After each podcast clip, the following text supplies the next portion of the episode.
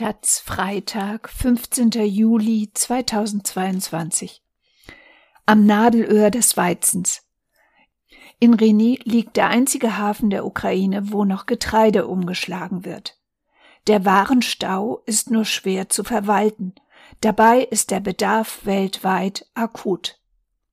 Aus Reni Christian Jakob. Sieben Schwarzmeerhäfen hatte die Ukraine noch, nachdem Russland die Krim 2014 besetzt hatte. Vor allem aus Odessa und Mariupol verschiffte das Land enorme Mengen an Getreide. Doch schon eine Woche nach Kriegsbeginn am 24. Februar waren alle Häfen vermint. Die wichtigsten Routen für Im- und Exporte aus dem Land sind seither blockiert. Am Abend des 26. April dann trafen russische Raketen zum ersten Mal die Bilorod-Dnistrowski-Brücke über der Mündung des Flusses Dnister nahe Odessa. Russland zerbombte so die einzige direkte Bahnverbindung zum Donauhafen Ismail. Seitdem hat die Ukraine nur noch einen Hafen, der per Schiene angesteuert werden kann. Rini, ein kleines Städtchen im äußersten Südwesten. Die Ukraine, Moldau und Rumänien treffen hier aufeinander. Rinis Hafen in Sowjetzeiten in voller Blüte, zuletzt jedoch kaum genutzt und verfallen, ist heute wieder einer der wichtigsten Umschlagplätze für das attackierte Land. 22 Millionen Tonnen Getreide stecken in der Ukraine fest, dass einer der global wichtigsten Produzenten für Exportgetreide dieses kaum noch verschiffen kann, ist ein wesentlicher Faktor für die eskalierende Hungerkrise in der Welt. Gelänge es, ausreichende neue Exportkapazitäten zu schaffen, würde dies den globalen Nahrungsnotstand eindämmen. An der Straße zum Hafeneingang erhebt sich eine Kirche mit goldglänzendem Zwiebelturm. Vor einer geschlossenen Pizzeria sitzen Einheimische, über ihnen fliegen Schwalben, auf einer Wiese spielen Kinder Fußball. Tauben picken aus den Rissen im Asphalt, was die Getreidelaster verloren haben. Soldaten haben links und rechts der Straße löchrige weiße Sandsäcke zur Deckung gestapelt. Sie stehen vor Wohnhäusern, rauchen die Gewehre vor der Brust. Wie fast alles im Land steht auch der Hafen von Reni seit dem 24. Februar unter Militärverwaltung. Besucher dürfen ihn ohne Erlaubnis des Verteidigungsministeriums nicht betreten. Am Samstag um 18 Uhr ist Schichtwechsel. Eine Gruppe von Arbeitern kommt aus dem Tor, Manche tragen kurze Hose und Latschen, haben freie Oberkörper, Thermoskannen in den Händen. Einer trägt ein T-Shirt, auf dem I am Ukrainian, what's your superpower steht. Ich bin Ukrainer, und was ist deine Superkraft? Andere laufen die Straße in die entgegengesetzte Richtung, sie nicken den anderen zu, bevor sie im Hafengelände verschwinden. 18.000 EinwohnerInnen hatte Rini vor dem Krieg. Offiziell sind seither 5.000 Menschen in die Stadt geflohen, viele aus dem Donbass. Ein Teil von ihnen hat im Hafen Arbeit gefunden. Eine grün-rote Lok rattert in den Hafen, auf einem kleinen Turm steht ein Schrankenwärter und schwatzt mit einer Frau. LKWs stauen sich in langen Schlangen vor der Einfahrt einer Lücke in einer Reihe alter Lagergebäude, hinter denen kleine Kräne in den Himmel ragen. Ein Wachmann winkt hin und wieder den wartenden Fahrern zu. Dann setzen sich immer drei der Trucks in Bewegung. Schnaufend wie eine kleine Herde Elefanten wackeln sie über die Schlaglöcher auf die Waage in einer Betonrampe zu. Zwei Männer laufen die Straße hinunter, sie rauchen, tragen Plastiktüten. Fanta und Wodkaflaschen schauen heraus, in der Hand trägt einer zwei Pizzakartons. André ist sein Name, er und sein Kollege sprechen ein paar Worte Deutsch. Hitler kaputt zum Beispiel. Da müssen Sie sehr lachen. Sie sind Lkw-Fahrer. Aus der Zentralukraine haben sie mit ihren Lastern Getreide hergefahren. Etwa 600 Kilometer haben sie zurückgelegt. Vor zwei Tagen sind sie angekommen. Seither warten sie. Eine Woche, schätzt André, werden sie insgesamt hier gestanden haben, bevor auch sie auf die Wagen fahren dürfen. Sergei Marzin arbeitet auch am Wochenende. In einer Art Stadtvilla, umgeben von einem Blechzaun, hat er sein Büro. Zwei junge Männer mit Herrenhandtasche stehen in einer Art Pförtnerloge, einer nimmt sein Handy und fragt, ob der Besuch erwartet wird. Dann gehen beide voraus in den ersten Stock. Der ist mit weißem Naturstein ausgelegt und klimatisiert. In Marzins Büro stehen, nicht unpassend zu ihm, riesige, schwere Ledersessel. Er schaut auf seinen Laptop, entschuldigt sich und telefoniert noch eine Viertelstunde weiter.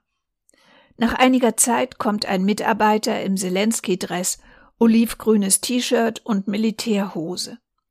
Er soll übersetzen, obwohl Marzin passables Englisch spricht. An den Wänden hängen Badges von internationalen Konferenzen, die Marzin vor dem Krieg besucht hat. Überhaupt sei er viel gereist, sagt er. Holland, Deutschland, Großbritannien, Ungarn. Aber jetzt darf auch er das Land nicht verlassen. Die 60 Jahre hat er noch nicht erreicht. So gilt das Ausreiseverbot für Wehrfähige auch für ihn. Aber das macht nichts, sagt er, denn hier gibt es genug zu tun. Marzin leitet Akkord, ein Dienstleister für Binnenschifffahrt, er kümmert sich um Zoll- und Hafenformalitäten, bucht Frachtkapazitäten, was so anfällt in der Branche. Seit dem Jahr 2000 macht er das.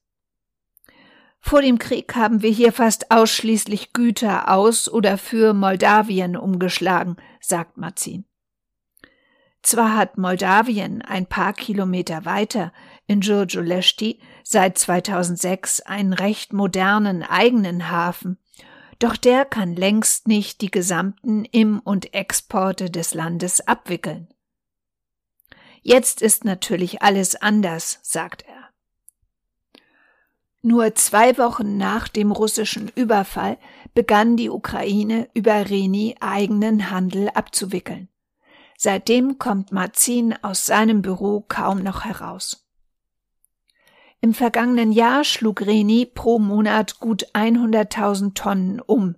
Allein im Juni 2022 seien es knapp 800.000 Tonnen gewesen. Eine Versiebenfachung in drei Monaten. Das meiste ist Getreide für die Türkei und Libanon, der Rest sind Importe für die Ukraine, vor allem Dünger, Treibstoff, Metalle. Der Umschlag für Moldau macht nur noch ein Zehntel aus.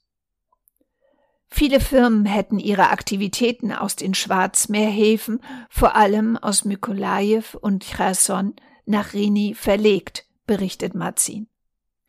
Sie haben viel Ausrüstung hergebracht und aufgebaut. Manche seien mit eigenem Personal gekommen, andere hätten hier vor Ort neue Mitarbeiter gesucht. Aber das Problem sind Lagerflächen, Verladekräne, sagt Mazin. Die fehlen. Reni ist ein Nadelöhr. Der Ukraine blieben nach Kriegsbeginn drei kleine Donauhäfen, Ismail, Reni und Orlivka. 2021 schlugen diese zusammen gerade einmal fünf Millionen Tonnen Güter um. Die modernen großen Schwarzmeerhäfen waren im selben Jahr auf 145 Millionen Tonnen gekommen. Doch die sind nun blockiert und die kleinen Donauhäfen mit ihrer völlig veralteten Infrastruktur müssen nun enorme Mengen umschlagen. Massenhaft Getreide auf anderen Wegen als mit großen Seeschiffen zu exportieren, ist enorm aufwendig und teuer. Im Schnitt kann ein Seefrachtschiff die Ladung von etwa 50 Binnenschiffen, 40 Zügen oder 1000 LKWs aufnehmen. Der nächste funktionierende Seehafen ist Constanza in Rumänien. Dort werden sie für den Weitertransport verladen, aber da müssen die Güter erst mal hinkommen. Rini wickelt Transporte Donau aufwärts Richtung Bulgarien, Serbien, Ungarn, Deutschland ab, vor allem aber über den Donau-Schwarzmeerkanal nach Konstanza. Doch die Schiffe stauen sich. An der Donaumündung in Sulina liegen jetzt Mitte Juli über 100 Frachter und warten auf die Einfahrt in den Fluss. Aber nur fünf bis sechs können pro Tag hinein. Vor den Donauhäfen wie Rini warten sie dann erneut. Es gibt nicht genug Plätze, um hier vor Anker zu liegen, sagt Marzin. Das ist sehr gefährlich. Die wartenden Schiffe kommen sich in die Quere. Erst vor kurzem gab es einen Unfall. Marzin will nicht pessimistisch klingen. Sie finden dafür Lösungen, sagt er. Die Schiene kann das Problem nur zum Teil lösen. 2000 Waggons kommen aus Richtung Moldau im Monat in Reni an. Der Ukraine-Handel läuft vor allem über die Straße. Früher war das viel zu teuer gewesen. Jetzt ist es noch teurer, denn die Fahrer müssen warten, bis ihre Schiffe an die Kräne kommen. Dass dies heute nur noch bis zu einer Woche dauere, sei ein Fortschritt, sagt Marzin. Als der Krieg anfing, war es viel chaotischer und hat noch länger gedauert. Jetzt haben die Firmen mehr Leute für die Logistik eingestellt, die die Fahrzeiten besser planen. Ein Angriff auf den Hafen durch das russische Militär erwartet er nicht. Bis jetzt gab es keine Zwischenfälle, sagt Marzin. Wir hoffen, dass das so bleibt. Wie enorm wichtig die Flussroute für den Güterverkehr in der Region ist, zeigt sich, sobald man René verlässt. Kurz hinter dem westlichen Ortsausgang führt die Straße über sanfte Hügel. Links erscheint bald die Donau, und an Sommertagen wie diesem leuchtet sie hier kurz vor ihrem Ende tatsächlich schwach blau. Links und rechts ihres Laufs ist der Weizen schon abgemäht, die Sonnenblumen aber stehen noch auf riesigen Feldern und strahlen fast so gelb wie Raps vor dem blauen Himmel. 130 Kilometer fließt die Donau von hier aus noch weiter, größtenteils durch ein riesiges Biosphärenreservat, bevor sie sich bei Sulina ins Schwarze Meer ergießt. Brücken gibt es im Delta keine. Und so ist die Straße hier bei Reni am Dreiländereck von Moldau, Rumänien und der Ukraine die erste Möglichkeit, Güter aus der Ukraine per Straße jenseits der Donau nach Südwesten zu transportieren. Oder auch nicht, denn der Stau ist gigantisch. Die drei Kilometer, die die Straße hier durch Moldau führt, sind ein einziger Lkw-Parkplatz. Auf der ukrainischen und rumänischen Seite der Grenze stehen die Trucks an die zehn Kilometer Schlange, teils parallel in Seitenstraßen. Auf einer Wiese hat die Regierung von Moldau zwei Dutzend weißer Zelte aufgebaut. Als der Krieg begann, waren hier Flüchtlinge aus der Ukraine untergebracht. Doch die sind längst weitergezogen. So stehen die Zelte leer und die einzigen, die hier ausharren, sind die Fahrer. Es ist nicht übermäßig heiß, ein leichter Wind macht es im Freien angenehm, doch in den Kabinen der tausenden LKWs heizt es sich wie in einer Sauna auf. Den Luxus, den Motor anzulassen, um die Klimaanlage in Betrieb zu halten, kann sich hier keiner leisten. Ohne Motor aber ist nach wenigen Stunden Schluss mit der Kühlung. Und unter einer Woche Wartezeit kommt hier keiner weg. Toiletten und Waschgelegenheiten gibt es für die tausenden Männer nicht, Essen nur an der Luke Oil Tankstelle und in einer kleinen Pizzeria. Doch dort ist nichts los, denn das Geld ist knapp. Viele der Führerhäuser tragen Namen von Speditionen aus Westeuropa. Detlef Wenzel Güterverkehr aus dem Bayerischen Wald zum Beispiel. Doch Detlef Wenzel, der Spediteur, weist bei einem Anruf auf ein Missverständnis hin. Von mir fahren keine Laster mehr in der Ukraine, sagt er. Die Trucks seien verpachtet. In die Ukraine könnten nur noch osteuropäische Spediteure fahren, weil diese deutlich niedrigere Löhne erhielten. Nur so könne ein Unternehmen die extrem langen Wartezeiten tragen. Beim Bundesverband Güterkraftverkehr, Logistik und Entsorgung in Frankfurt bestätigt man dies. Kaum eines unserer Mitgliedsunternehmen fährt noch in die Ukraine, sagt der Sprecher Martin Bullheller. Und so staut sich der Verkehr auf der Straße viel schlimmer als auf dem Fluss. Es ist vor allem Rumänien, das das Gros der ukrainischen Exporte abwickelt. Das Land hat am 17. April seine Häfen für Schiffe mit russischer Flagge geschlossen. Vor allem in Constanza stellt man sich darauf ein, noch länger größere Mengen Fracht aus der Ukraine umzuschlagen. Wir haben dafür die Kapazitäten und sind vorbereitet, auf die neuen Anforderungen effizient zu reagieren, sagt eine Sprecherin der Hafenverwaltung der Taz. Seit Beginn des Krieges seien rund eine Million Tonnen Getreide aus der Ukraine angekommen und nach Ägypten, Spanien, Iran, Algerien, Südkorea, Israel, Sudan, Tunesien und Italien weiter verschifft worden. Insgesamt betrug der Umschlag seit Kriegsbeginn 1,8 Millionen Tonnen, fast 90 Prozent kamen über den Donau-Schwarzmeer-Kanal. Neben Getreide seien Maschinen, Phosphat, Metalle, Eisenerz und Container ausgeschifft worden. Insgesamt sei die Fracht über die rumänischen Seehäfen im Vergleich zum Rekordjahr 2021 in diesem Jahr um etwa 17 Prozent gestiegen. Und so hegt der Hafen von Constanza Expansionspläne. Die Hafengesellschaft bemüht sich derzeit um die Einwerbung europäischer Mittel in Höhe von 400 Millionen Euro. In René selbst darf von der Hafenverwaltung niemand sprechen. Nur mit einer Autorisierung des Verteidigungsministeriums heißt es.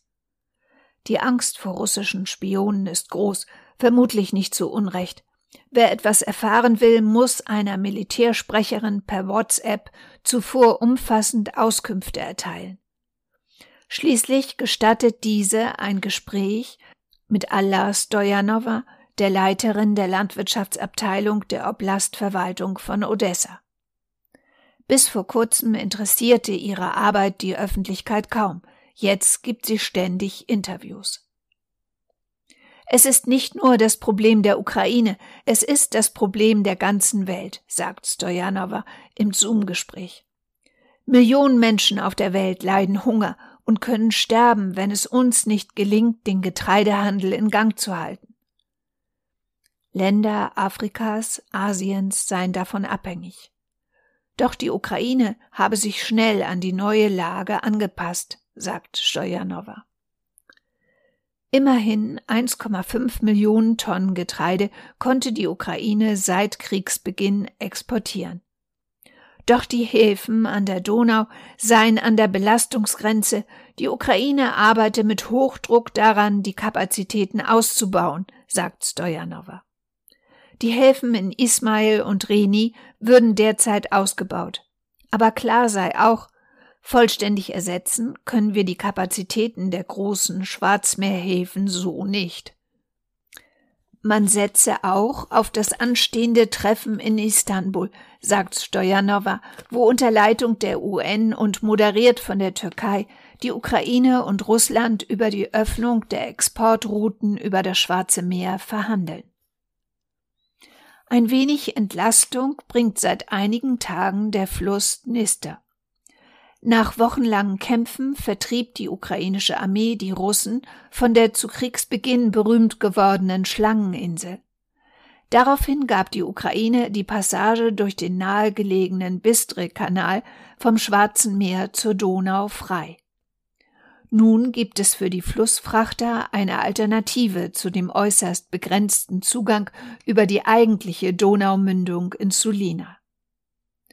In den ersten 24 Stunden nach der Öffnung am vergangenen Montag hätten bereits 16 Frachter die Passage zu den Donauhäfen genommen, vermeldete die Ukraine stolz.